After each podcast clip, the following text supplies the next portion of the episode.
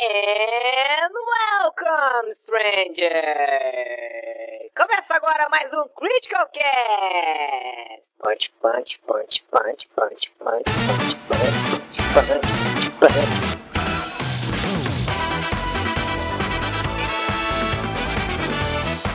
Fala galera, tudo bom com vocês? Aqui é o Eric, essa é a edição número 49 do Critical Cast. Hoje eu tô acompanhado, como sempre, do meu amigo JV, que tá com a cabeça com menos cabelo. O que que aconteceu aí, JV? Ah, É um negócio chamado cortar o cabelo. Às vezes você, você chega no momento da sua vida e você fala que você tem que cortar o cabelo. Aí eu raspei pra fazer a máquina. Pois é, mas eu ia falar pelo jeito, foi tu que cortou o cabelo, né? Não, tu não pagou alguém pra fazer isso, né? Pelo amor de Deus. É. Tem alguma coisa muito estranha? Eu. Não sei. Pelo menos pra mim tá bom. Né? Pelo menos alguém. Tá bom o Sim, suficiente. mas eu fiz em casa. Eu fiz em casa. Porque, Então- né? Tô nessa. Então tá. E o convidado dessa semana é o Marcos. Tudo bom, Marcos? Tudo bem? Então, galera, o Marcos trabalha com efeitos especiais, tá? Ele. ah, eu- se, tu- se eu tiver errado, tu me corrige, mas eu- o Marcos ele tinha um canal antigamente no YouTube chamado Trash Uncompressed, que eram vídeos com efeitos especiais e tudo mais. Aí eu não faço a mínima ideia do que, que ele fez depois desse meio, nesse meio tempo da vida dele, mas é, agora ele participou recentemente, aí ele participa, ou participou, não sei se ah, já terminou o trabalho, mas ele trabalhou no filme novo do Matrix, que vai sair.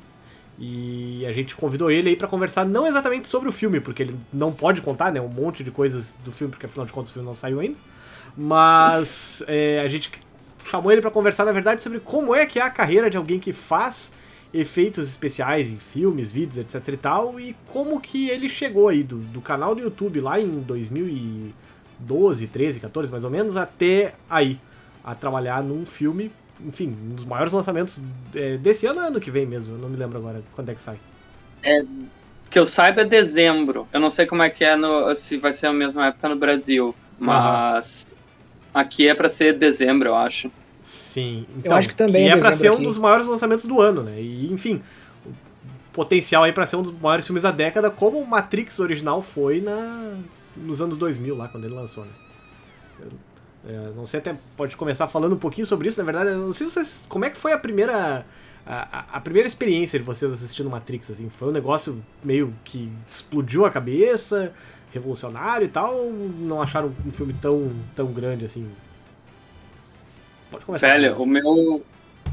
Bem, O meu bem. primeiro, o primeiro curta que eu fiz foi um curta baseado no Matrix. Eu até quando me falaram que eu ia trabalhar no projeto do Matrix, eu tive que mandar no, no chat do eu mandei, ó, esse aqui foi o primeiro curta que eu fiz. Era eu cabeludo, de sobretudo, com os efeitos cachorro. Então, pra mim, marcou muito o, o Matrix. Então, eu até entrei num- numa crise existencial quando eu comecei a trabalhar no, no, no Matrix agora, né? Por, por ter me marcado tanto o, o primeiro filme. Foi, pra mim foi muito. Acho, acho que agora tem, tem uma galera que não. Nem, teve uma galera que trabalhou comigo que não tinha visto ainda, porque era mais nova, né? O pessoal de 20 anos perdeu, ah, não, não, não pegou a época do Matrix. né? Meu Deus do céu, mas como é que alguém não assistiu Matrix, né? Isso é. Isso sim é ter uma crise existencial. Você chegar e saber que tem uma galera de 20 anos que ainda não viu Matrix. Isso é assustador. Realmente. É, eu, eu, eu não sei onde saber, mas eu me lembro que assim, o primeiro Matrix eu, eu, eu realmente achei um filme extremamente foda e tal, e, e, e- e eu me lembro que eu fiquei num hype tão grande pra quando o segundo e o terceiro foram lançar, né? Que eu, eu, eu assisti todos os Animatrix em sequência, mais de uma vez, coisa e tal. E, e, nossa senhora, eu cheguei a comprar o DVD pirata do 2 do dois, quando lançou. Fui ver no cinema, comprei pirata depois pra ver.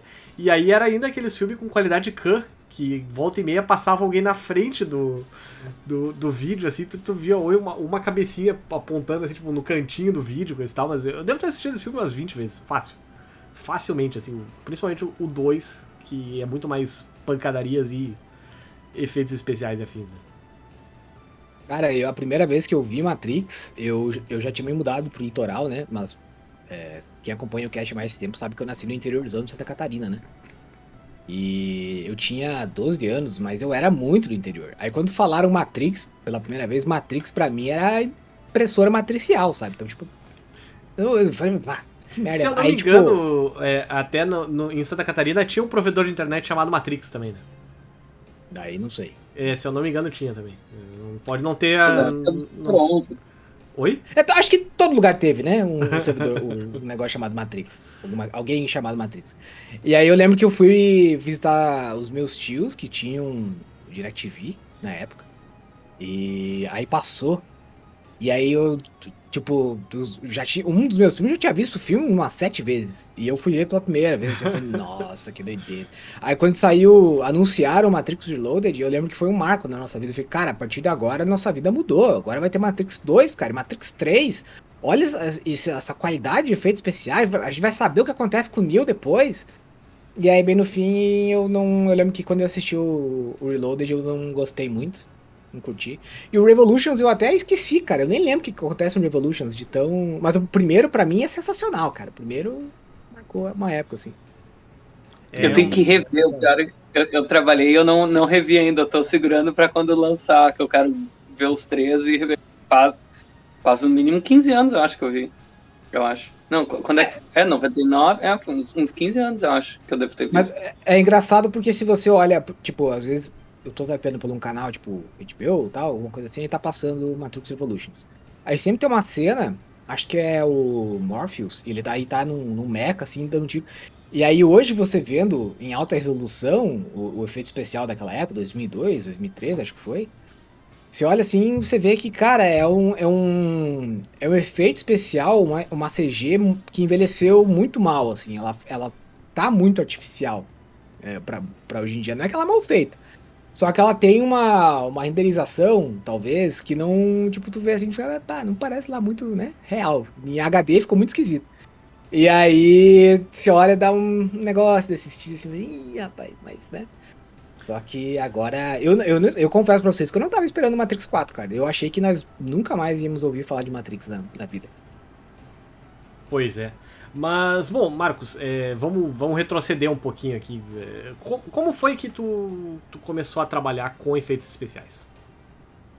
Fala um pouco mais de você, pra quem não te é, conhece, fala, né? fala, O- conta um O pouco Eric, mais. o, o Eric conhece, assim, é, às vezes ele acha que as pessoas são que nem ele. Assim, não, eu, eu já, já sou amigo do Marcos faz 20 anos, não. Aí explico, fala pra você, de Não, você. na, na verdade, eu acho que eu vi o Marcos umas três vezes na vida só.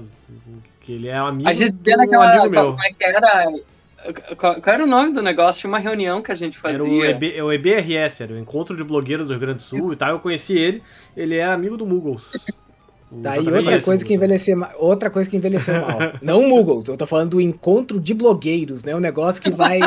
Sim, é um negócio que não existe mais. Ninguém tem mais blog hoje em dia, né? um negócio que hoje os encontro de blogueiros é. Realmente. Ah, então, ah, eu, eu me formei em cinema em 2007 e daí eu meio que me bati para conseguir um emprego em cinema, porque na época, tipo, cinema no, no, no Brasil é foda, né? Tipo, não tinha. Daí eu tive que acabar indo pra. Daí, ou eu ia. Daí eu comecei a trabalhar na TV Unicinos. Eu traba... Era Olha cameraman na TV Unicinos. Daí deu um tempo e tal. Daí ah, eu morei um tempo em Londres, mas daí eu fiquei trabalhando aqui, isso em 2008 até 2010. Daí eu fiquei. Trabalhei em bar, assim. né? Daí eu voltei, tava sem emprego. E o YouTube tava começando, deu, pá, vou começar a fazer YouTube. Eu me juntei, eu tinha esses meus amigos que a gente fazia curta toda toda hora no quando a gente estava no colégio, né? A gente sempre fazia um ah, saía do colégio e ia fazer curta. E daí ah, daí eu comecei com o canal e daí eu fui eu lançava vídeo, a gente lançava todo vi- ah, vídeo toda semana e eu fui aprendendo a fazer efeito enquanto lançava. E a ideia do canal era fazer vídeo com efeito, só que eu não sabia fazer efeito. então toda semana eu ia aprendendo. Foi no on the go, assim. Hã? Foi no on the go, assim, tipo, ah, precisamos aprender a fazer uma explosão. É, explosão Sony Vegas, Sony Vegas não, Sony Vegas é áudio. O Premiere, né, do- daquela O semana. Premiere e After Effects. Olha só. Mas, é- mas eu vou falar que eu acho que essa é a melhor forma de aprender, sinceramente. Tipo, é, é tipo o é. cara, o cara vai falar, ah, vou aprender a programar, por exemplo. Se o cara vai aprender a programar e vai ficar só fazendo exercício ali de, ah, como é que tu soma dois, como é que tu vê isso, tu não vai aprender, cara. Tu vai esquecer em uma semana. Agora, se tu for falar, ah, não, vou fazer um sistema tal, tal e tal, aí tu vai ter que aprender a fazer os negócios. Tu, é, tu vai se forçar a aprender. É, e o que, o que eu fazia era, tipo, muita gente o que fazia, tipo, tinha um cara que fazia o tutorial, que era o Video Copilot. Ah, e ele lançava o tutorial de After Effects. E todo mundo, daí tu viu, o YouTube era cheio só da mesma cópia, todo mundo seguindo passo por passo, a mesma coisa. Então era o mesmo, sei lá, você ia tal faísca, todos eram com a mesma faísca. E o que eu tentava fazer era, tipo, pegar o conceito daquele efeito que ele falava e tá, vou tentar usar isso numa historinha ah, engraçada, alguma coisa assim, deixa eu tentar mesclar com videogame, coisa assim. Sim. Daí foi assim que foi o canal. Só que ah, eu tinha o sonho de viver de YouTube, né? Meu sonho era viver de YouTube. Todo mundo teve esse sonho uma época da vida, né? Pelo menos. Ainda mais Tem quando gente via que ainda tem. quando, quando via que, ah, o nego ganhando, sei lá, eu, 2, 3 mil dólares por mês fazendo vídeo de Minecraft com esse tal, tipo, tu pensa, nossa, preciso, preciso ganhar isso. Eu, eu ainda adoraria co- conseguir não ter, não ter chefe, é, é o sonho, eu acho, da maioria do, do pessoal. Ah, mas é, da- daí eu fui. da- Daí eu fui lançando, daí chegou uma época que daí era eu e mais três, ah, três amigos. E, come- e começou a, a cansar, porque o negócio não, não meio que ia e não ia, sabe? A gente tinha uns vídeos, vinha uma, uma galera, bah, quer fuder, não sei o que mais, mas nunca deslanchava, a gente sempre esperava aquele vídeo que ia explodir, que a gente ia ficar Sim. famoso. e nunca, nunca chegou esse dia. Daí, daí meio que foi morrendo e, e a gente parou de lançar vídeos. Daí eu comecei a trabalhar numa. Como, como editor, diretor de fotografia, fazia um pouco de tudo, e After Effects, fazendo motion graphics. E no lado eu fui aprendendo 3D, que era uma coisa, bah, eu quero trabalhar um dia em filmes. Eu, me deu essa ideia assim quando eu saí. E daí ah, eu trabalhei acho que uns dois, três anos, eu acho, em, ah, em propaganda, né? E, ah, e daí eu fui aplicando, que nem louco, eu fui vendo tudo que tinha no exterior, bolsa de estudos para estudar na, no exterior. Sim. E daí eu fui aplicando. Apliquei, nem, nem, nem vi o que, que era, só aplicava. Se tinha bolsa, eu aplicava. e daí teve um dia, um ano depois de eu ter aplicado pro negócio, eu recebi da Dinamarca, ah, tu passou pra. tu vai ganhar bolsa e tal, pra estudar efeitos especiais quatro meses, era um curso, na, na Dinamarca. Daí, daí eu ganhei estadia e o curso. Daí eu tive que só me virar para conseguir a passagem. Na época, o bom é que o dólar não estava ainda explodido. Isso foi 2000 e... 2016, eu acho. Tava, tava subindo, mas ainda não estava Dois e tão pouco, alto. mais ou menos, era aquela época, né?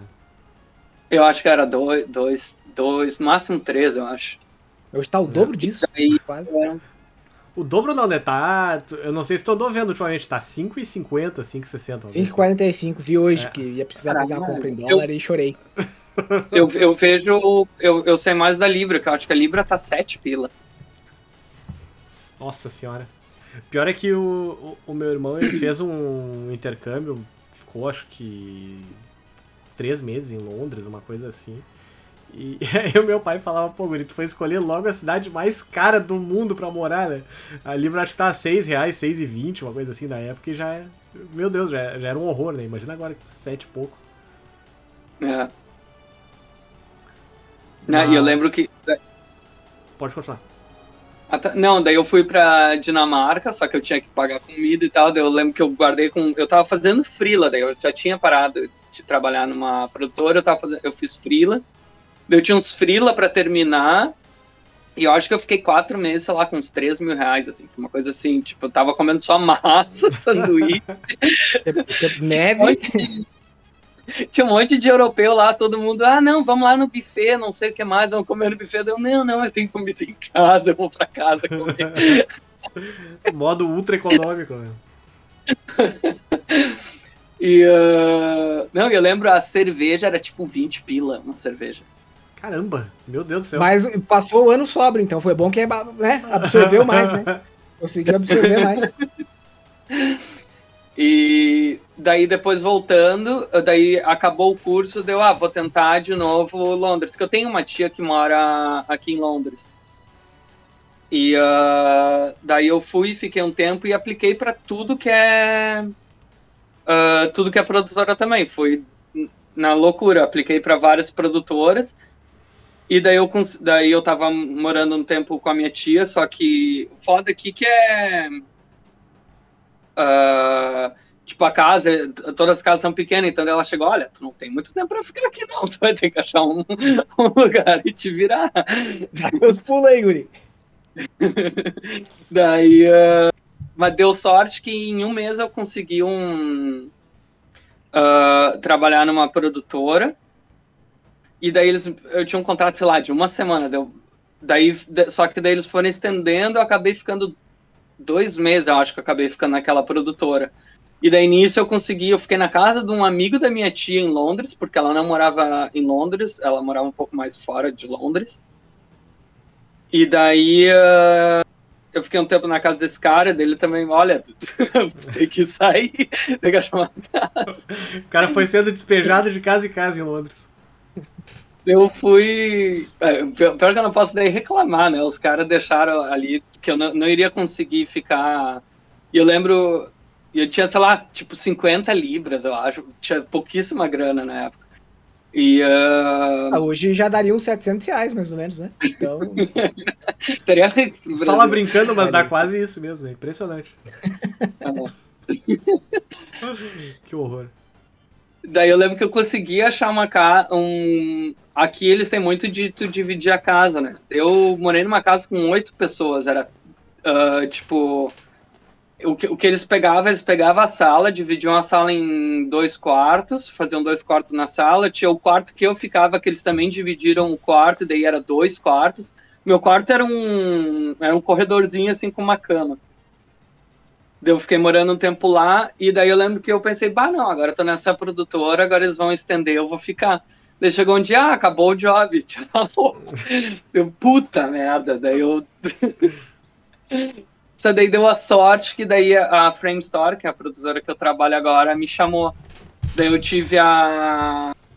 Eu tive uma entrevista com eles, e daí uh, eles, ah, tu passou e tal, só que tu começa mês que vem. Daí eu, de novo, com o dinheiro contadinho, fiquei.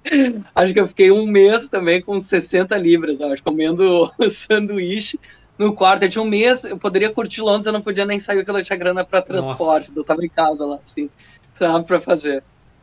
Daí, daí eu comecei na, na parte de, de, uh, de comerciais também da, da Frame Store.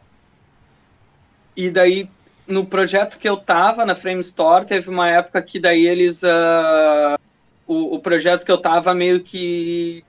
Uh, eles estavam esperando um negócio do cliente, ia demorar, porque era um cliente da China, e daí ia demorar, e daí meio que morreu, assim, daí eles. O bom, o bom da Frame Store, como é uma empresa grande, eles têm comercial, tem filmes, tem. Eles me, me perguntaram: ah, tu quer trabalhar um tempo na, no departamento de filmes? Daí eu, óbvio. Ver. É pra isso que eu tô aqui. Daí eles me, me botaram e eu acabei trabalhando no Thor Ragnarok. Daí. Uh... Que massa, cara! O, o Thor com a identidade visual mais da hora, você fez parte do projeto. É. Esse e... Thor é aquele que ele tem, parece aqueles, aqueles CDs que os caminhoneiros penduravam no, no vidro e tal, na, na roupa dele, né? O Eric ele tem uma noção de estilo muito muito rebuscada. Não, não é aquele que o Thor ele tem vários discos na. na eu acho que ele dele. também deve ter feito uma, uma, uma escola assim de. de é o último, de, de é o último que saiu. Eu, pior é que eu, eu não assisti esse. Eu, eu, eu não assisti esse. Não, o, é o Eric, que... eu acho que ele fez uma escola de efeitos visuais, só que aqui no Brasil ganhou bolsa, ele chegou lá e falou, ele falou, eu vou aprender o quê? Eu vou aprender a plataforma do, do After Effects, Premiere, falou, não, toma esse, essa ayahuasca aqui, deita naquela cama ali, que você vai ver um monte de efeito. Porque esse é o conceito que ele, que ele tem de, de efeito especial. O cara me comparar a identidade visual do Ragnarok com o CD de caminhoneiro, uma maravilha. Não, meu amigo. Não, não. Tá, não, eu acho que eu tô falando do. Eu me enganei, eu falei do. Tava falando Não, você do, tá eu chapado achei do ayahuasca, rapaz. Olha aí, pelo amor de Deus. Eu, eu, eu me enganei com o Thor do Avengers, do jogo aquele que. Do, do Vingadores, É, que o- ele é o tem. Thor que ele tá um- com o cabelo.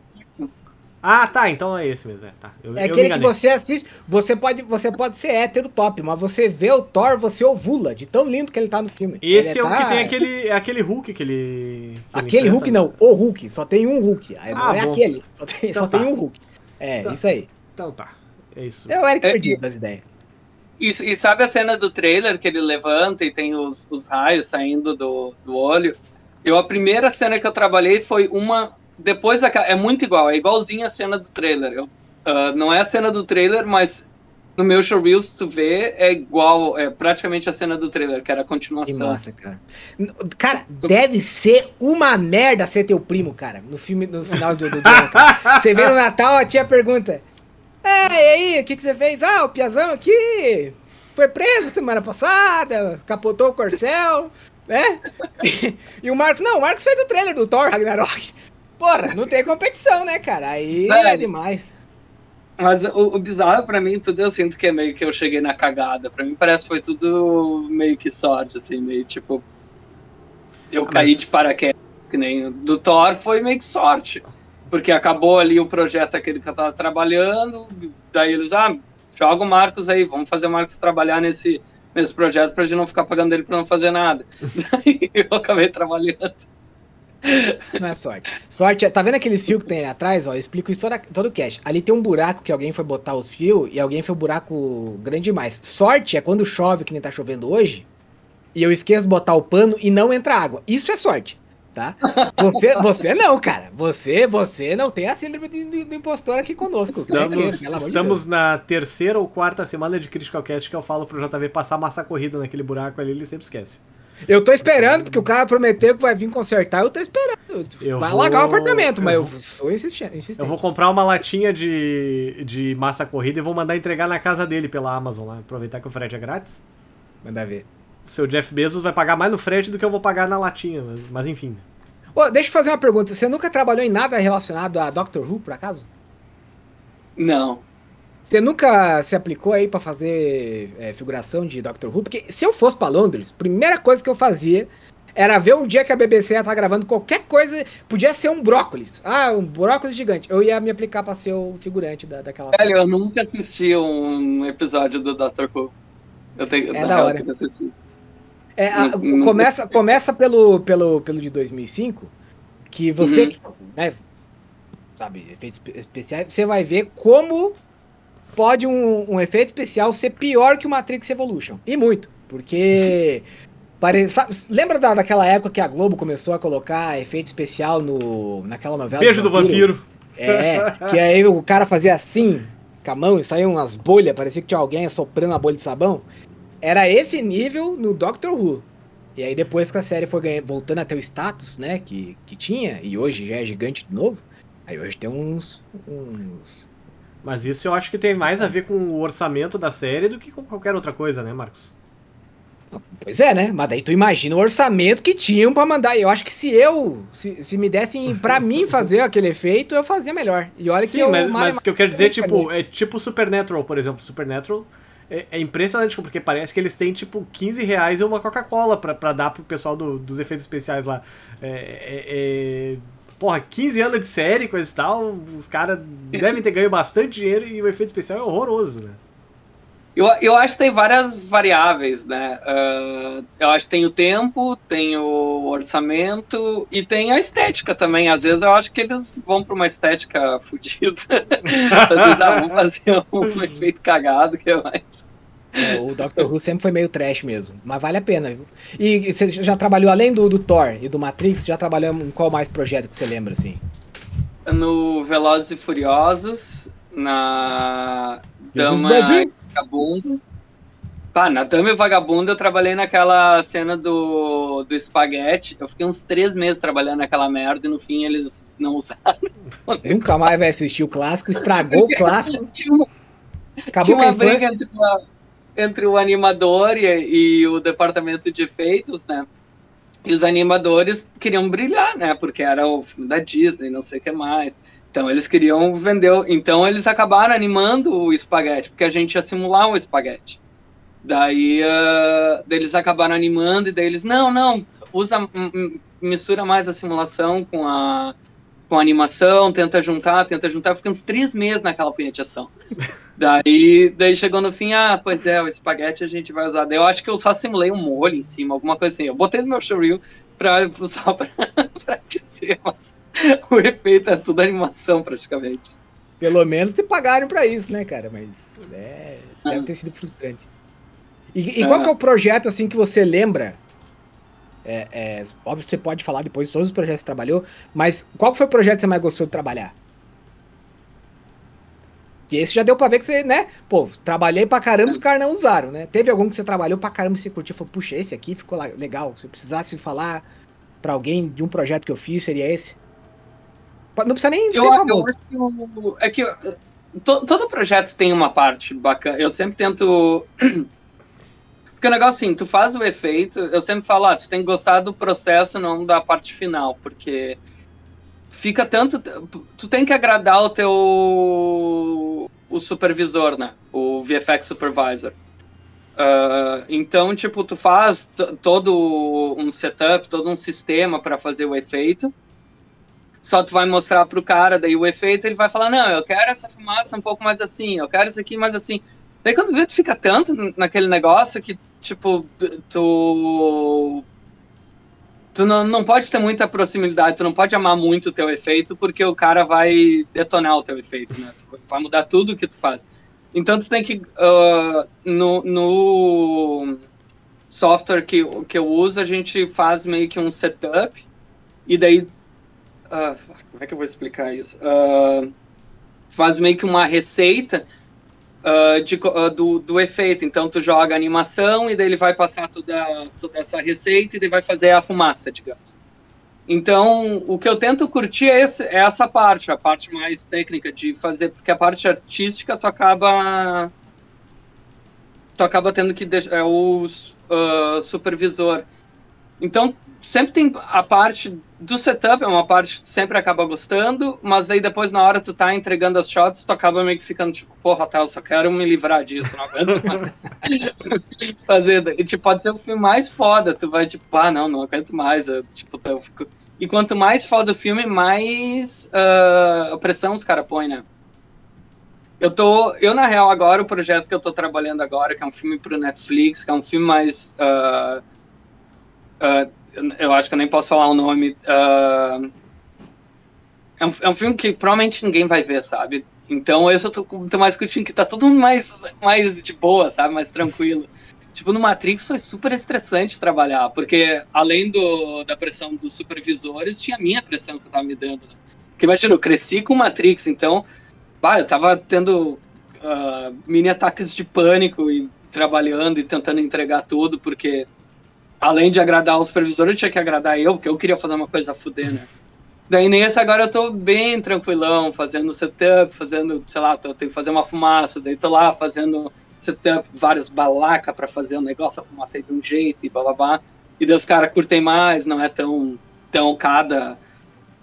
Porque eu lembro que no Thor, a, o primeiro efeito que eu fui ver, eu fui mostrar pro, pro supervisor, porque é bem diferente de comercial, né? Comercial, os caras é tudo tem que ser tudo mais rápido. No filme, eu mostrei o primeiro efeito, nem sabia de nada, não conhecia ninguém, tava bem perdido. Entrei na sala do, da, das revisões e daí. Uh, cara, a primeira coisa que fez, zoom gigante, entrou, foi vendo cada raio, cada, e passando frame a frame, vendo cada raio, onde é que encostava e não sei o que. Não, esse raio aqui eu quero que ele vá. Esse frame tem que estar tá aqui, um pouquinho mais pro lado. E, Meu Deus. era tudo. Era uma punhetação sem fim. Era tipo. Ali no, no trailer, se tu for ver o trailer que sai os raios ali, que ele corre na, na bridge, na, na ponte, aquilo ali a gente ficou um mês ali só fazendo duas, três uh, shots. Uh, pois é, eu ia ele, te, te perguntar isso quanto tempo costuma demorar, mais ou menos, assim, essa parte de fazer efeitos especiais, assim? E, e outra pergunta, assim, além de ti, quantas centenas de pessoas mais tem fazendo isso, né? Porque se for demorar um mês para fazer, tipo, dois minutos de filme, ia demorar 10 anos para entregar um filme, né? É, que, que nem, uh, to, todo, todo o processo, assim, tem os caras que modelam, tem os animadores, daí tem os caras que fazem a textura, daí a gente recebe um modelo animado e a gente roda o efeito em cima, digamos, no exemplo do Thor, a gente pegava a animação do, do Thor e rolava nesse setup, e esse setup fazia os raios em volta uhum. do corpo dele. Daí... Uh, Daí a gente tinha os atributos que a gente mudava para fazer o raio mais rápido, mais longo, ficar mais fora. A gente uh, fazia, daí entrava a nossa parte artística, né? E daí, uh, quando a gente terminava isso, a gente daí mostrava um, um render mais, mais fraco, assim, mais. Uh, uh, eles chamam de quality control render. Uh, é um render sem cor, sem textura, sem nada, é só para ver o efeito. Daí a gente mostra isso para o supervisor, quando aprova, passa para os caras da luz, os caras da luz vão fazer o render com, com tudo, vão botar a luz, uh, vão ajeitar, deixar, deixar bonito, mais realístico, e daí os caras da luz aprovam e passam para os caras da composição, que os caras da composição vão juntar o CG com o filmado. Sim, que nem sim. o Thor ali, a única coisa na, naquelas cenas, a única coisa que era ele mesmo, e algumas partes não, era o rosto. O resto tudo era 3D. Ah, essa, isso a gente costuma ver nas fotos, assim, que aparece às vezes do, do cinema, do, da, da, da, gravação mesmo. Que aí tu vê, tipo, ah, metade da roupa do, do Homem de Ferro, por exemplo, não é roupa, é, é simplesmente CG, né? É, é. Até o pessoal com, comparava bastante, falava, ah, olha só, a roupa do Batman é a roupa de verdade mesmo, tipo, é uma roupa realmente realista e tal. A roupa dos, dos personagens da Marvel, não. É, é, é tudo mas, mas fundo que, verde e tal. É, e, e que, o, mas o mais bizarro é que no Thor eles gravaram ele com a roupa e daí depois fizeram tudo 3D de novo. que sem grana. Redundância, né? Eles resolvem trocar, ah, não, vamos fazer, vamos mudar, isso aqui tem um pouquinho pro lado, isso aqui tem que não sei o que é mais. Daí, para nós, óbvio, ajuda, né? Porque a gente precisava do raio interagindo com o corpo, então precisava ser 3D. Sim. Mas tem, tem muita coisa que. Uh, eu lembro que uma vez eles estavam fazendo uma review de um, de um bicho, e eu pensei que eles estavam só fazendo a composição, que eles tinham filmado o bicho. E daí, quando eu vi eles, ah, tá, vamos passar de novo, vamos fazer uma nova passada para fazer os pelos melhor dele. Eu, meu Deus, essa porra, essa porra é 3D. E é impressionante, né? Que tu coloca a imagem do filme e a imagem da, da, da, filmagem mesmo.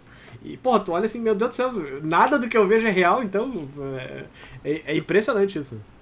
E, e, é, e até um negócio engraçado. Ah, desculpa, pode, pode, pode terminar, depois eu faço minha pergunta. Não, na, na ponte, eu lembro que eles filmaram o Thor na ponte e eles trocaram toda a ponte. Fizeram todo novo. Ah, se bem que aquela ponte ela tinha umas luzinhas, tinha uns negócios mais loucos. Mas eles filmaram o cara na ponte. é, é eu, eu, imagino, não sei, para mim, pelo menos, eu de novo, tô me projetando. Se eu fosse um cara que trabalha no setor de, de efeitos especiais, a hora que eu fosse ver o filme, eu fico pensando, será que eu não ia perder um pouco da graça para mim? Porque eu, eu olhar e falar, pô, mas eu vi. Isso é tudo mentira, cara. Isso é. sabe? Acontece isso com você também? Ou na hora você abstrai, assiste o filme e fala, pô, que da hora, eu fiz parte dessa porra aí. É isso aí, é nóis. Tem, tem filme que eu não vi. Que, que nem eu, eu não vi o Dami Vagabundo, não vi o Velozes e Furiosos. porque tem, tem alguns filmes que eles têm um, um número de. Eles não, às vezes, tipo, nos créditos finais, tu vê os nomes, mas uh, às vezes não dá espaço, eles não põem tudo, que nem eu não meu nome não foi no Dame Vagabundo e também não foi no Velozes Furiosos, que eu entrei mais no fim. Tem que torcer agora para que saia meu nome no. Mas o Thor você tá? Matrix. Hã? No Thor eu tô. No Olha Thor que massa, cara. Pô, sacanagem isso aí. Hoje mesmo tava dando. Hoje ou ontem, se não me engano, tava dando uma polêmica com, com o Metroid Dread, que é o novo Metroid aí que a Nintendo lançou, né? Não, não sei se tá por dentro do, dos lançamentos de jogos. Mas Não tô o, por dentro. O pessoal do. É, é um Metroid novo pra Nintendo Switch. aí. Primeiro, depois de 20 anos praticamente, sem lançar nenhum capítulo novo e tal. E aí a, a, a, empresa que fez o, o jogo, que eu não me lembro agora o nome dela exatamente, é um, é estúdio que a Nintendo contratou pra fazer. Ela não colocou nos créditos quem trabalhou menos de um ano no projeto. Tipo, o jogo teve em desenvolvimento por 4 anos e aí quem trabalhou menos de 25% do tempo foi cortado. E aí tinha uma galera que tava puta da vida por causa disso. Ah, bota É. ao menos no GitHub, né, cara? Pelo amor de Deus, faz alguma coisa do tipo que. É sacanagem. Eu fico bravo às vezes se o Eric posta um negócio que eu escrevi com outro nome. Imagina se eu fizesse parte de um projeto desse. E eu nem coloco no O- currículo. A gente, pelo menos, a gente pode ter o nome no IMDB. Então, se tu for no meu IMDB, tu vê toda, ah, todos os filmes que eu trabalhei. Mesmo que não, não apareça meu nome nos créditos finais. Pelo menos isso, né? Vou até Eu tenho uma aqui. prova. o que Você fala. Vamos ver, porque Ah. aí eu, eu quero, né? Eu vou, eu vou assistir os filmes agora adiante. Vou pensar, cadê o nome do Marcos? Que eu vou até ver, vou encontrar um, um motivo pra ver os créditos, porque a gente sempre pula pra ver a, a cena pós-créditos, né? Eu acho que meu nome apareceu também no Dolittle. Eu não sei como é que é o nome em português, mas não é, não é muito bom o filme. Ah, Olha aqui, ó. aquele Você Ed clica, Murphy? já tem Thor Ragnarok aqui, ó. é, trabalhei no The Boys também, na série. Ô, Ah. louco. E Eu eu, não vi, eu vi da- o The Boys, eu tenho que ver o resto. Eu, eu não gostei muito da segunda temporada, eu acabei largando a série. Eu, eu ele é, trabalhei ele é na primeira, na parte do, das faíscas que ele sai. Que ele, o tal cara A-Train, eu acho que é o nome dele. Ele sai correndo e daí tem umas faíscas caindo. Sim. Ó, trabalhou em Tom e Jerry também. Tô vendo É, esse tem meu nome, eu também não vi. o Tom e Jerry foi, um, foi, foi divertidinho de trabalhar também. Ah, que era mais tranquilo, sabe? Ah, Pera aí, tem um negócio aqui. Banquetes e experiências gastronômicas, Quindim 2015. Ma Macluba, diretor de fotografia. É, olha que beleza. O que, que é isso aqui? eu tenho, eu tenho meu- meus trabalhos no, no Brasil também. Ah, isso é da Betina Oliveira, Stars. Betina Oliveira. Esse aqui é da, que- da TV Unicinos? Tinha que colocar no, no, IM no IMDB aquele vídeo explodindo o Xbox lá que tu fez uma vez que. Pá, eu ainda tem. É um, é um dos vídeos que mais tem visualização. Eu agora Então- comecei a lançar. Eu comecei a lançar de novo o vídeo pro canal. Só que agora, agora eu fiz a coisa mais esperta do mundo. Eu troquei totalmente o tipo de conteúdo e tô lançando em inglês. Eu simplesmente tô matando meu canal. Ah, o YouTube já faz questão de fazer isso, caso a pessoa fique, sei lá, dois, três meses sem lançar conteúdo novo, ele já mata sozinho, então. É, eu, eu, pensei, pá, eu tô 10 anos sem, sem postar praticamente. Eu tava, acho que 8 anos. Deu, ah, começa o canal do zero, não deu, ah, vou, vou ver, vou ver se ainda tem um. Uma. Se, se ainda pega ah, alguém que ainda assistiu o canal, que esteja interessado, vou começar a lançar. Agora eu tô lançando uns vídeos meio bizarros de, de efeitos especiais, não. É meio que eu novamente- estou avacalhado, assim. Eu Ah, tô tá. tentando fazer. É, é tipo. Porque o programa que eu uso ele é extremamente complicado. Ele parece extremamente complicado, então eu brinco com isso. Eu tento fazer como se fosse muito mais complicado do que é. e tento fazer umas invenção, que daí eu. Eu fiz o meu programa tocar esse sintetizador. Pois é, eu ia perguntar depois o que que é o que diabos é isso, que, esse monte de fio aí atrás. Isso é um sintetizador modular. para fazer música. Eu faço música nele. Ah, eu, eu que fiz tudo. Tudo que eu fiz, eu soldei, eu que. ah, daí, tipo, tu, tu liga as coisas. Tem um vídeo, se tiver interessado, tem um, um, um dos vídeos que eu lancei que daí é o que eu, tô, que eu faço meu programa tocar esse sintetizador. Aham. Mas Massa. quiser, eu não sei se dá som aqui, se dá pra. Ah, tem que ligar daí depois tudo. Ele liga as luzinhas aqui. Sim. É, eu, eu fui pesquisar pra ver o que que era, daí eu, eu pensei, é o cientista, ou- ele gosta de Rush, ou ele é uma pessoa empolgada com, com, com criação de música, né? Porque parece bem o estúdio do Rush dos anos, dos anos 70. É, mas isso foi meio que com o lockdown aqui, eu fiquei. Eu ainda quase não saio de casa. Ah, e aqui teve um lockdown pesado, assim, da gente não, não poder sair de casa. Bem E- diferente do Brasil, né? É. Daí eu falando com a família, o pessoal, ah, eu tô em lockdown. Daí eu, ah, só saio pra ir pro trabalho. Eu, tá, mas tu não tá em lockdown, então. Não, é, aqui o pessoal acha que lockdown é, é você sair pra ir pro trabalho e festinha final de semana. Isso é o lockdown pra galera. Mas eu acho legal pra você ver como são as coisas, né? O, o brasileiro no- em Londres, durante a pandemia, construiu um sintetizador modular. O brasileiro que ficou no Brasil, tipo eu, durante a pandemia, construiu depressão modular, né? Porque daí a depressão tem vários focos, vários modos diferentes, que agora é a minha psicóloga que lute pra resolver tudo. Então, a Minha diferença é mãe e que. Minha, minha irmã são psicóloga. Olha aí, ó. Você talvez Olha eu precise de um, de um reforço. E Porque a tá segunda difícil. pergunta que eu ia fazer a respeito do, do teu fundo aí, o que que é aquela galinha desenhada no fundo ali, cara? É um Dick Galinha? Não, ah, é não, o esse aqui é um. Eu sei que não é uma galinha, mas parece duas galinhas, tipo, uma em cima e uma embaixo, sabe? Na verdade, É parece um um- Dick Butt de é- longe, assim. É os pinos do, do transistor, porque quando eu tava soldando tem dois tipos de transistor. E daí ah, o que que cada, o cada pino faz. Depois se quiser dar uma, uma filmada perto, mas é tipo, é cada número o que cada transistor faz, porque às vezes foi Sim. ao contrário, depois queima. Ah, bom, então não é uma galinha mesmo. Não, é uma galinha. É, ia ser meio estranho se fosse uma galinha de qualquer forma. O Eric tomou a ayahu- ayahuasca mesmo hoje, hein? Ele tá doidaço. Tá- Ele tá loucão hoje, cara. Tá, mas, mas, bom, vamos agora que a gente já percorreu um pouco a tua carreira. Conta pra gente, como é que chegou a, a- o Matrix, assim, tipo, simplesmente chegaram um dia e falaram, olha só, Marcos, tu vai trabalhar no Matrix. E aí tu começou a surtar internamente, ou tu já sabia antes que estavam negociando? O que que rolou? Eu eu tava trabalhando no Tom Jerry. Daí, daí salto. sempre quando chega. Hum? Que salto, né? O cara no Tom e Jerry, de repente, pá, matrícula. Daí tava chegando no fim do projeto e daí veio a. co- Como é que é? A, a crew manager, a gerente de equipe. Ah, ela veio. sempre quando chega no fim do projeto, ela fala: Ah, tu vai, depois disso, tu vai pra esse projeto. ah, Tu, tu tá afim de ir, né? Ela falou: Ah, tá, o projeto que a gente tem agora, queria saber se tu tá afim de ir, é o Matrix. Eu, Eu nem sabia que eles estavam fazendo Matrix, né? Sim. Ah, daí eu, pá, óbvio, eu, eu, eu até falei, pá, meu primeiro curta que eu fiz foi, eu mandei pra ela o curta. Por fora, olha, não sei, eu tenho que ver minha agenda, tá meio apertado e por dentro.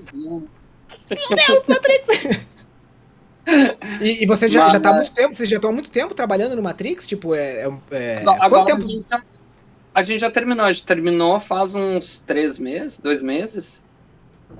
Agora, agora eu não sei direito quanto tempo, fa- mas faz, já faz um tempinho que, que a gente terminou. Que a, é porque é dividido em várias, em, ah, várias produtoras de efeitos especiais, né? Então a, as partes que a gente fez foram entregues bem antes do trailer já. Ah, bom. E tipo, é toda essa parte da pós-produção costuma demorar mais ou menos.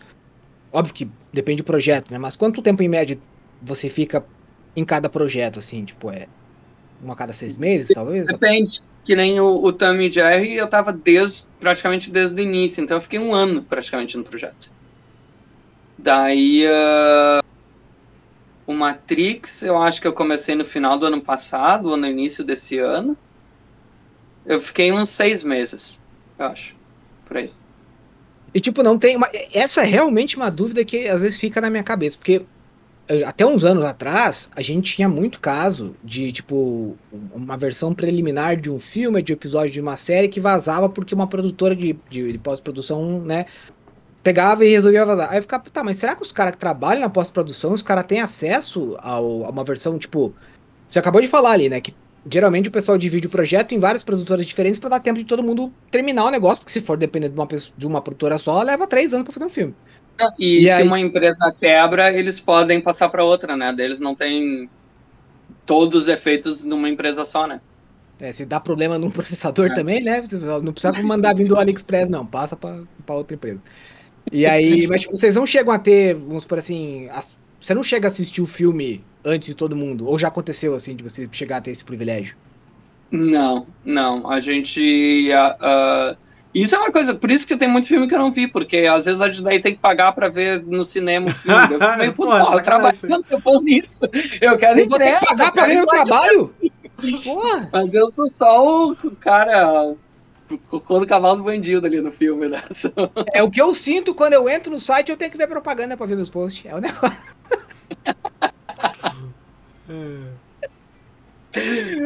Mas É, então não tem um, um Dropbox ali da, da, da empresa que todo mundo pode acessar com. Não, tá tem, indo. eles têm às vezes a cena, ah, digamos, a sequência que tá trabalhando, que daí dá Tá. pra ver.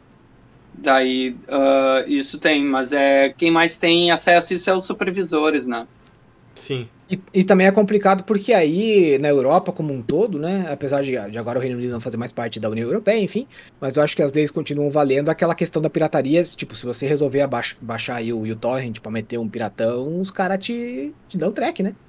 Então. Tem, tem eles, eles ficam em cima, tem, depende do provedor que tu usa, eles mandam mandam carta ah, dizendo. Mas eu acho que eles não podem fazer nada porque tu pode falar, sei lá, ah, o meu vizinho que estava usando a minha internet. Acho que eles não conseguem. Eu, talvez na Alemanha eu acho que eu vi história de gente que foi.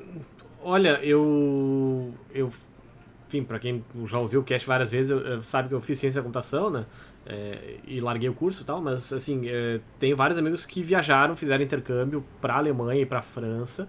E sempre tem, todo ano tem um brasileiro gênio que resolve baixar um filme ou uma música, alguma coisa assim, e acaba se fudendo com isso. Tipo, Puta. todo ano tem alguém que tem que pagar alguma coisa, tipo assim, uns, uns 800 euros, por exemplo, porque baixou três músicas, por exemplo, sabe? Aí Então, tem que mandar o foi lá- mal, tava doidão.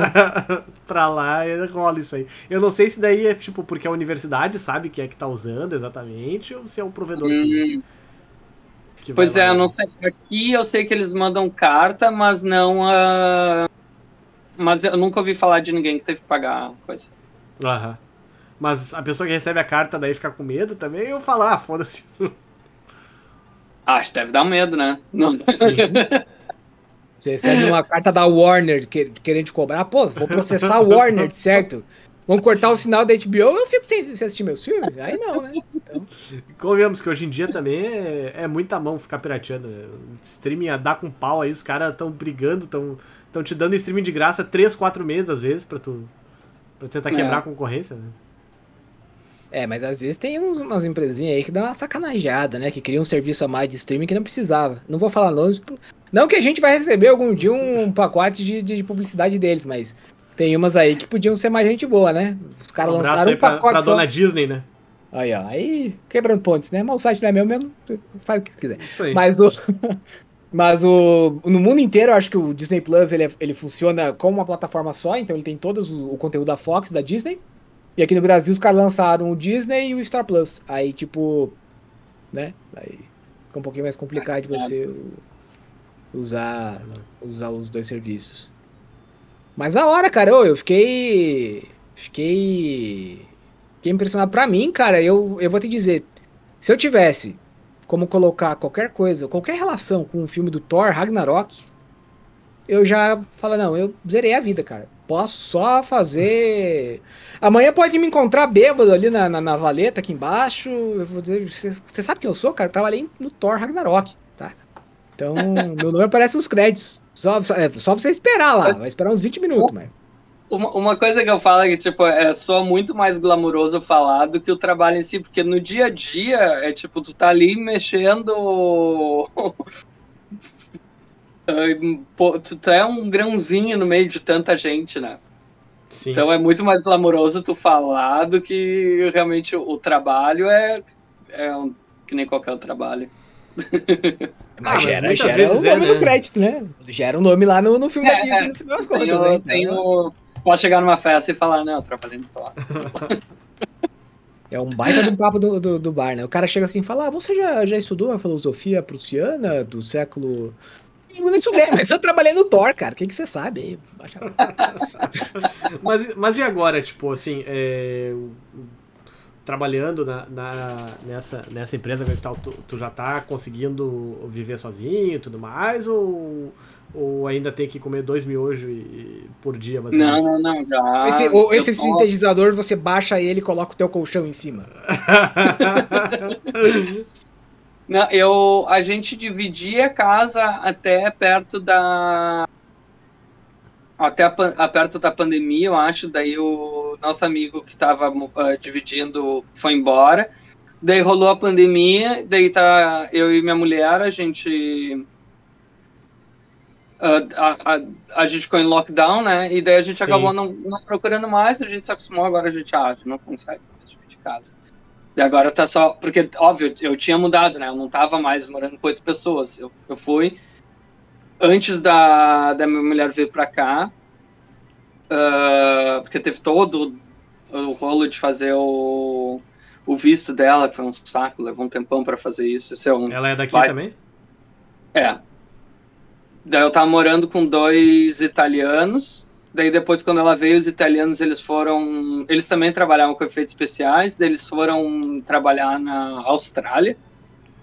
E daí a gente tinha um amigo que veio morar aqui um tempo. Daí rolou o- o lockdown. Esse nosso amigo ah, voltou pro Brasil, que ele ficava só no verão. E daí a gente acabou conseguindo se virar. Daí eh, agora a gente não, não divide mais a casa. Sim. Ela não, não trabalha com o mesmo que tu? Ou trabalha? Não, não. Ah, Ela tá. trabalha numa, numa- numa loja. Ah, bom. É, eu lá, acho que valeria a pena, talvez. Eu sei que agora, com a- toda essa situação de, de pandemia, é muito mais complicado falar desse tipo de, de assunto. Mas vai ter ouvinte nosso que, se a gente não perguntar, vai falar, poxa, podia ter perguntado e tal. Mas assim, ó, na tua experiência, é, levando em conta tudo que você já passou na vida para chegar onde você chegou, se tiver alguém aí, um, um, um jovem mancebo que tá, pá, me interessei, também gostaria de trabalhar com efeitos visuais. Que, que- se você hoje tivesse, sei lá, um- uns 15 anos e, e tivesse como. Não, pô, eu recomendaria começar a carreira estudando isso, fazendo isso. O que, que você daria de conselho pra essa galera que quer- começar ou quer seguir nessa área de, de efeitos especiais e. Tanto pra se quer ficar no Brasil ou sair? Eu, eu acho que uma. Eu, eu dei muita sorte que eu acabei escolhendo trabalhar com esse programa que é o Houdini. Porque eu tinha. Qu- Quando eu fui fazer o curso de efeitos especiais na Dinamarca, a gente tinha uma especialização dentro do curso, né? A gente. Porque os efeitos especiais são divididos em várias coisas. E daí eles, ah, o que vocês querem fazer? Ah, o que vocês querem fazer? Daí eu perguntei, ah, qual é o mais difícil? E daí, porque eu tava meio, tipo, entre, ah, eu gostaria de modelar, mas eu também gosto de textura, eu também gosto de composição. Mas também gosto de explodir coisa, né? Que o, o, que o- esse meu programa, ele faz mais simulações, né? Aí a tia E, do, do- do- da aula já falou: ó, esse, esse guri brasileiro não é bom, não. Esse cara aí é meio doido, gosta de explodir coisa, melhor não ficar muito perto dele, não. Daí, daí, ah, só que eu sempre enjoei muito rápido da- das coisas. Tipo, eu aprendi o After Effects, eu aprendi a editar, aprendi, eu sempre enjoava. Daí, daí eu perguntei, ah, qual é o mais difícil que eu vou me bater mais pra fazer? Daí eu aprendi esse, o Houdini. E eu aconselho as pessoas não ter medo de aprender o, o Houdini, porque é, eu, eu tinha... Eu, o projeto que eu fiz, eu tive eu fiquei o tempo todo meio que estudando né, o Houdini no lado e aprendendo o básico dos efeitos. Mas eh, com um professor eu tive duas semanas de aula com Houdini nesse curso que eu fiz para fazer especialização. E mesmo assim eu consegui um trabalho porque é um é um programa que está em muita demanda para efeitos especiais. Eles estão sempre procurando e tem pouca gente porque tem muita gente que tem medo de começar a trabalhar com isso. Então a dica que eu dou é aprender a usar Houdini, mesmo que ele seja um programa que dá medo, porque geralmente todos os programas eles têm ah, um sistema meio de arquivo e tal, e o Houdini não, ele é com nodes. Eu não sei qual é a tradução, como é que seria a tradução de nodes, mas é tu tem várias coisinhas, tu vai linkando. Tu não não é uma Acho que é mesmo serve. Pelo menos com É. Python a gente utiliza é, loads. Ou, ou nós, o pessoal também usa, mas Nó. loads acho que é mais, mais bonito. E, e daí quando tu- e ele é procedural, então e, e ele entra a programação. Eu levei um ano e pouco porque eu sempre tinha medo de, de programar. Eu entrei um, eu demorei, eu acho que eu, eu trabalhei ele tem um outro sistema que tu pode usar, fazer a mesma coisa que programação, só que é uma programação visual. Só que todo mundo gosta de fazer a programação porque parece mais mais mais inteligente. Eu faço até agora nesses vídeos do canal que eu tô fazendo, eu tô fazendo com programação, mas é mais de avacalhação. Porque tu pode fazer tudo com uma programação visual. E ah, que é ligando esses nodes. Mas a, a- é, a dica que eu daria é tentar aprender esse programa, porque mesmo ele parecendo ser difícil, tu vai ficar uns três meses, eu acho, se batendo, sem saber o que tu tá fazendo. Mas é um programa que está em muita demanda.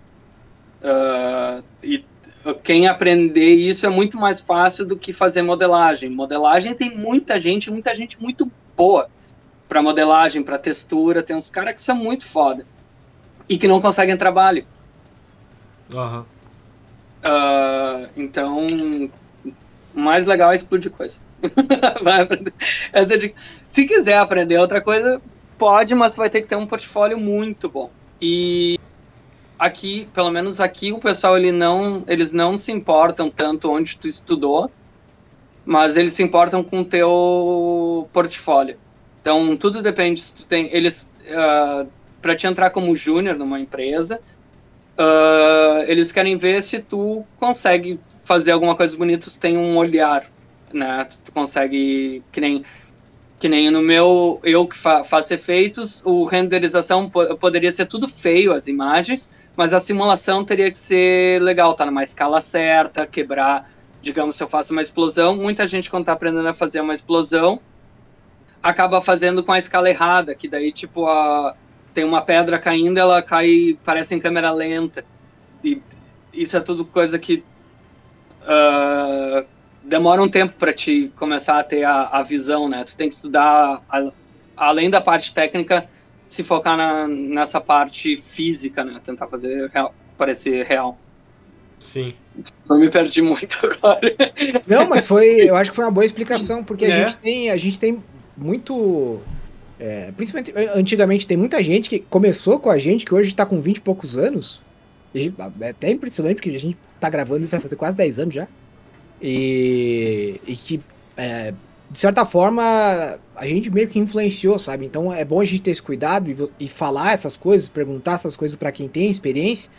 Porque pode ser que algum ouvinte nosso. Se a gente conseguir ouvir um ouvinte que tá pensando e fala, putz, olha só, o cara deu um conselho, vou, vou me enveredar pra esse lado. E é só pra deixar claro, gente, que assim, ó, o Marcos ele foi um cara que ele conseguiu ter um sucesso explodindo coisa, mas é explodindo coisa de mentirinha, tá? Não vai começar a tacar fogo nas coisas, não vai começar a botar rojão onde não deve. Pelo amor de Deus, tá? Não vem dizer que o Critical Cast tá estimulando aí qualquer coisa. Se foi, é o Eric também. O site é dele. Então, Ah, obrigado. É nóis. De nada. Se é seu. Ai, ai. Né? E se Bom. quem quiser também pode mandar uma, uma mensagem, se tiver alguma dúvida, quiser saber, pode mandar no, no meu Twitter. Ah, e se tiver também a curiosidade de como é que o programa pode olhar os últimos vídeos que eu estou fazendo no, no canal, eles ah, eles estão em inglês, mas eu estou botando legenda em português também. Ah, e para quem gosta de jogo, eu, eu, eu, tô- eu fiz um jogo dentro desse meu programa, que eu vou fazer para um próximo vídeo. Que eu fiz. ah, ele tem um sistema que dá para. Eu acabei fazendo um jogo dentro de avacalhação Olha nesse só. programa 3D. Então fica a dica aí. O, tanto o Twitter quanto o canal do YouTube é Trash Uncompressed, né? Eu, o Twitter é TRS Filmes. Ah, tá, TRS Filmes. Então, É que a gente tinha mudado porque ninguém conseguia falar, ninguém. Agora eu tô meio que voltando aos poucos pro Trash Compress, mas o, o Twitter por enquanto tá TRS Filmes, que é mais fácil pro, pro pessoal lembrar. É bem mais fácil mesmo. É, Bom, é, Marcos, muito obrigado por ter aceitado o nosso convite. É, eu acabei, put- de novo, eu acabei me esquecendo de, no começo do Critical Cast, te avisar que todo programa a gente faz alguma indicação de um filme, série, jogo, etc e tal, que a gente esteja assistindo, gostando, e tal, ou jogando. É, mas agora a gente vai começar essa, essa sessão aí. Desculpa te jogar na fogueira, o JV pode começar pra te dar tempo de pensar aí. Bom, eu, eu, já quero começar. Eu já quero começar recomendando o canal do, do, do, Marcos, porque tem um vídeo dele que sai dentro de uma banheira que eu já achei sensacional. É, eu não conhecia o canal, vou, vou, confessar, mas o. Quer dizer, eu conheci o canal já tinha visto alguns vídeos, mas eu não seguia ele. E aí o, o vídeo de apresentação, fazendo merda em 3D, já começa de um jeito que quebra barreiras. Já curti. Então já, já recomendo aí. É muito. Tem aqui, ó, o, o vídeo da. É legal porque o, Assim, eu acho que é, é, até legal a gente fazer uma propaganda jabá gratuita aqui, mas é legal que a chamada dos vídeos são, são bacanas. Eu fiz a minha sala em 3D com um Rumba, aí eu, tipo, já bateu a curiosidade, já quer assistir o vídeo. E tem um vídeo aqui é, fazendo merda em 3D que tem um cocô em 3D. Então, tipo, que caramba. Pô, cara, eu, por que, que o, cara, o, YouTube não me, não, não me recomenda? É de um tipo de conteúdo que eu procuro, tá ligado? Então é. Esse vídeo eu fiz fazendo. Eu tava fazendo Matrix, eu fiz isso. Eu tava tão. Uh, Matrix tá me fudendo tanto com a minha cabeça que eu bah, vou fazer, fazer esse vídeo pra desopilar. É, eu acho que eu, eu, acho que vale a pena conferir e a gente vai deixar o, o endereço tanto do, do Twitter do Marcos quanto do. Sim, tá do... na descrição do vídeo e tá também no, no site aí. O, Isso aí. o link pro, tanto pro Twitter quanto pro YouTube. É, e a minha recomendação dessa semana é, é um joguinho que saiu recentemente, mas que eu só tive acesso, ou melhor, que eu só joguei esses dias, que sobre, foi quando sobre o tempo, que é o meu Deus, esqueci o nome do jogo. O de zumbi novo lá. O, o, ah, o... o Back for Blood. É, como repete que cortou na hora que eu esqueci, meu Deus. Tô Back for Blood, não é? Back for Blood, fiquei, fiquei, nervoso, esqueci, gente. Meu Deus do céu, vi ah, o Cocô 3D girando aqui, fiquei, fiquei loucão. E é um jogo porque a gente falou agora há pouco no, no, no, no cast sobre questão de né, 10 anos atrás e tal. é legal porque o Back for Blood ele pega um conceito que já era bom, de uns 10 anos atrás, até um pouquinho mais, né, do Left 4 Dead 2. E ele consegue melhorar um pouquinho, né? Que é, coloca você mais três amigos ou três desconhecidos para dar tiro em zumbi. Só que toda a mecânica do jogo, de você pegar, achar melhorias para suas armas, encontrar uns chefões mais da hora no meio. Então, assim, é um joguinho bem da hora, bem, bem bacana, vale bastante a pena. É, já saiu alguns hotfixes da, da Turtle Rock, que eles tinham. Por exemplo, ontem eu joguei e a cada esquina você encontrava uns 3, 4 mutantes. Aí era demais. Agora o pessoal deu uma, né, uma segurada. O único problema é que o jogo ele dá um, um como é que eu vou dizer assim, o matchmaking dele tá um pouquinho ruim. Então, tá um pouquinho difícil de você conseguir jogar com desconhecidos. Mas vale a pena, é um joguinho bem da hora, muito bom. É, queria fazer recomendação de novo do Clone Wars, do Star Wars. Eu recomendei, eu sei que recomendei semana passada. Mas eu, eu vi na minha juventude, na minha juventude, olha só, tô me tratando como se fosse idoso. Mas não que eu não, não seja, mas enfim. Mas eu vi quando era mais novo e nunca cheguei até o final. Aí eu comecei a assistir tudo de novo. E o que eu não sabia é que depois da quinta temporada, a qualidade de produção dos efeitos da série, a qualidade ficou, olha, é realmente muito bom, tá incrível. E é muito bom, assim, é, a história, eu tô me divertindo bastante. Então deixo aí minha recomendação do Clone Wars. É, para quem não terminou, tá com preguiça, porque ah, é muito episódio e tal, vale a pena. É, olha que eu sou um fã de Star Wars há bastante tempo, já tava de saco cheio. Voltei e tô gostando bastante. Recomendo então aí. Essas são minhas recomendações da semana. Essa história de ter preguiça porque série é muito longa, eu acho uma, eu acho uma besteira, porque se a série é boa, a gente fica com pena depois quando ela acaba e a gente não tem nada novo pra ver, sabe? Falou o cara que reclama de jogo porque o jogo é longo, porque, é, porque eu tenho duas Não, não, não, não, não só um pouquinho, só um pouquinho, só um pouquinho. O jogo de videogame é igual parente. Por melhor que seja, uma hora cansa. Aí a série não. Não, série não, porque a série tu pode pegar, tu assiste um episódio inteiro, para, vai fazer outra coisa em outro momento. Ah, que, que, que, pena que a indústria não pensa que nem você, né? Porque a indústria, não sei se você sabe, nos últimos anos, reduziu de 22 episódios na temporada pra 10, 8. Né? Então... então, tá bom. Então... Mas eu ia falar, não, eu ia falar, por exemplo, One Piece, por exemplo, tá chegando no episódio 1000 aí. E é maravilhoso. Tá o cara vai né? recomendar ah. a série do Pirata que Estica essas horas da madrugada. Não, é. não, tô só comentando. Eu, eu lembro que verdade, eu vi quando, quando lançaram o One Piece, uh, eu lembro que eu, eu era bem viciado em anime na época, e eu olhei até o episódio 10, acompanhando. Deu, deu, pai, eu acho que essa série vai ser longa, eu não vou. Não, não. Caralho! Olha o que eu fiz.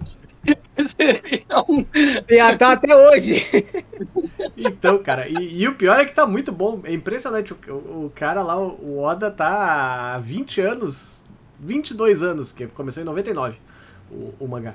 É, fazendo One Piece e, e sensacional. Tá, tá no auge da história. Por incrível que pareça. Mas ah, eu tenho duas indicações essa semana também. Uma delas, eu não me lembro se eu comentei semana passada.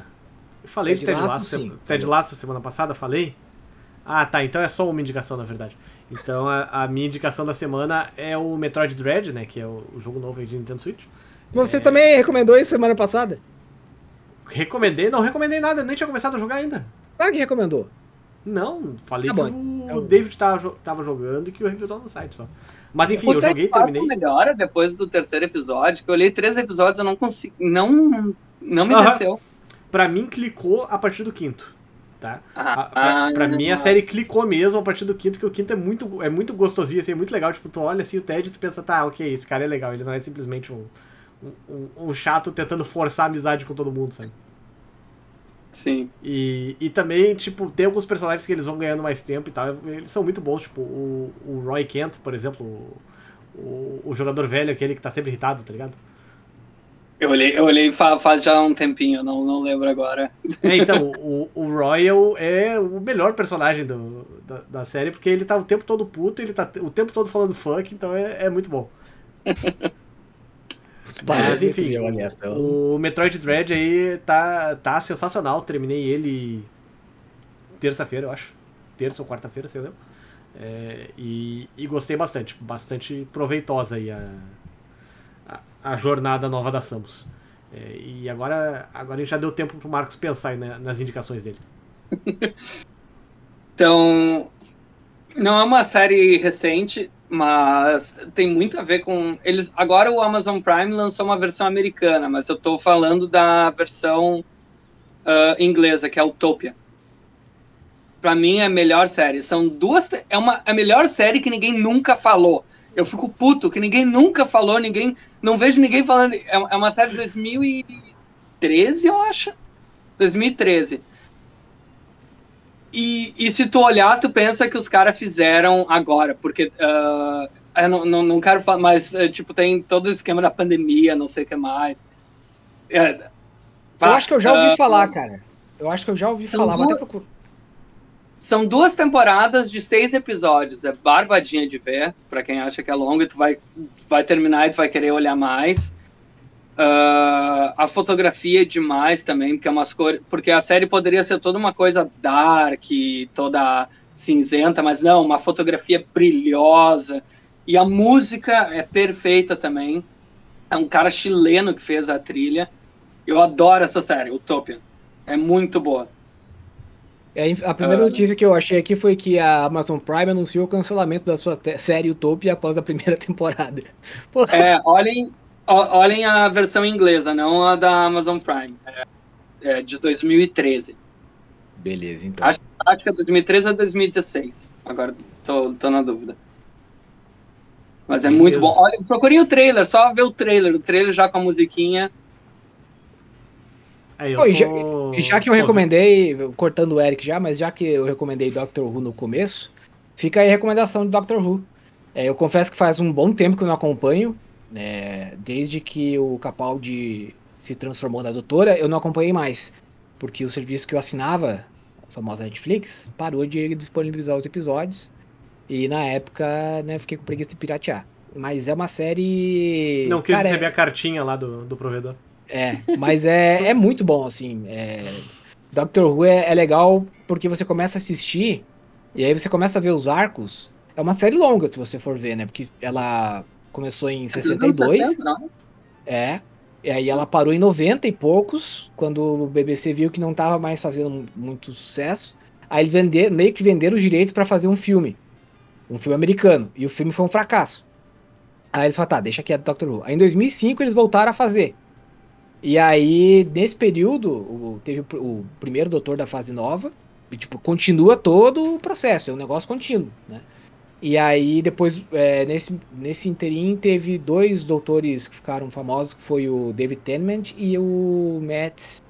Cara, esqueci o outro filme que ele trabalhou, mas é um ator que ficou famoso. Pra mim é o melhor doutor.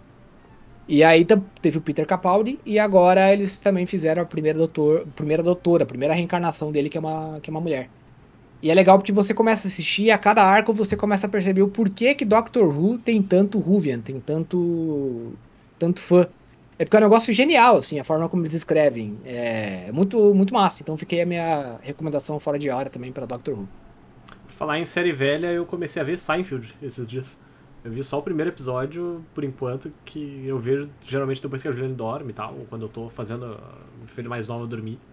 Mas eh, daqui a algumas semanas eu, eu falo, teço minhas, minhas experiências aí com Seinfeld. Tomara que tenham corrigido as tarjas pretas, né? Porque tem um episódio que é o do buraco, que aí a Netflix botou as tarjas pretas e aí não aparece buraco, que é justamente o tema do, do episódio. Genial, né? Foi né, desses anos e Jerimum, né? Então, Ai, ai. Bom, Marcos, tu tem mais alguma indicação pra fazer? Eu terminei esses dias de ver a Billions. ah, Billions é legal. E ah, eu, eu tava querendo tô começar essa. série. e tô esperando a Succession.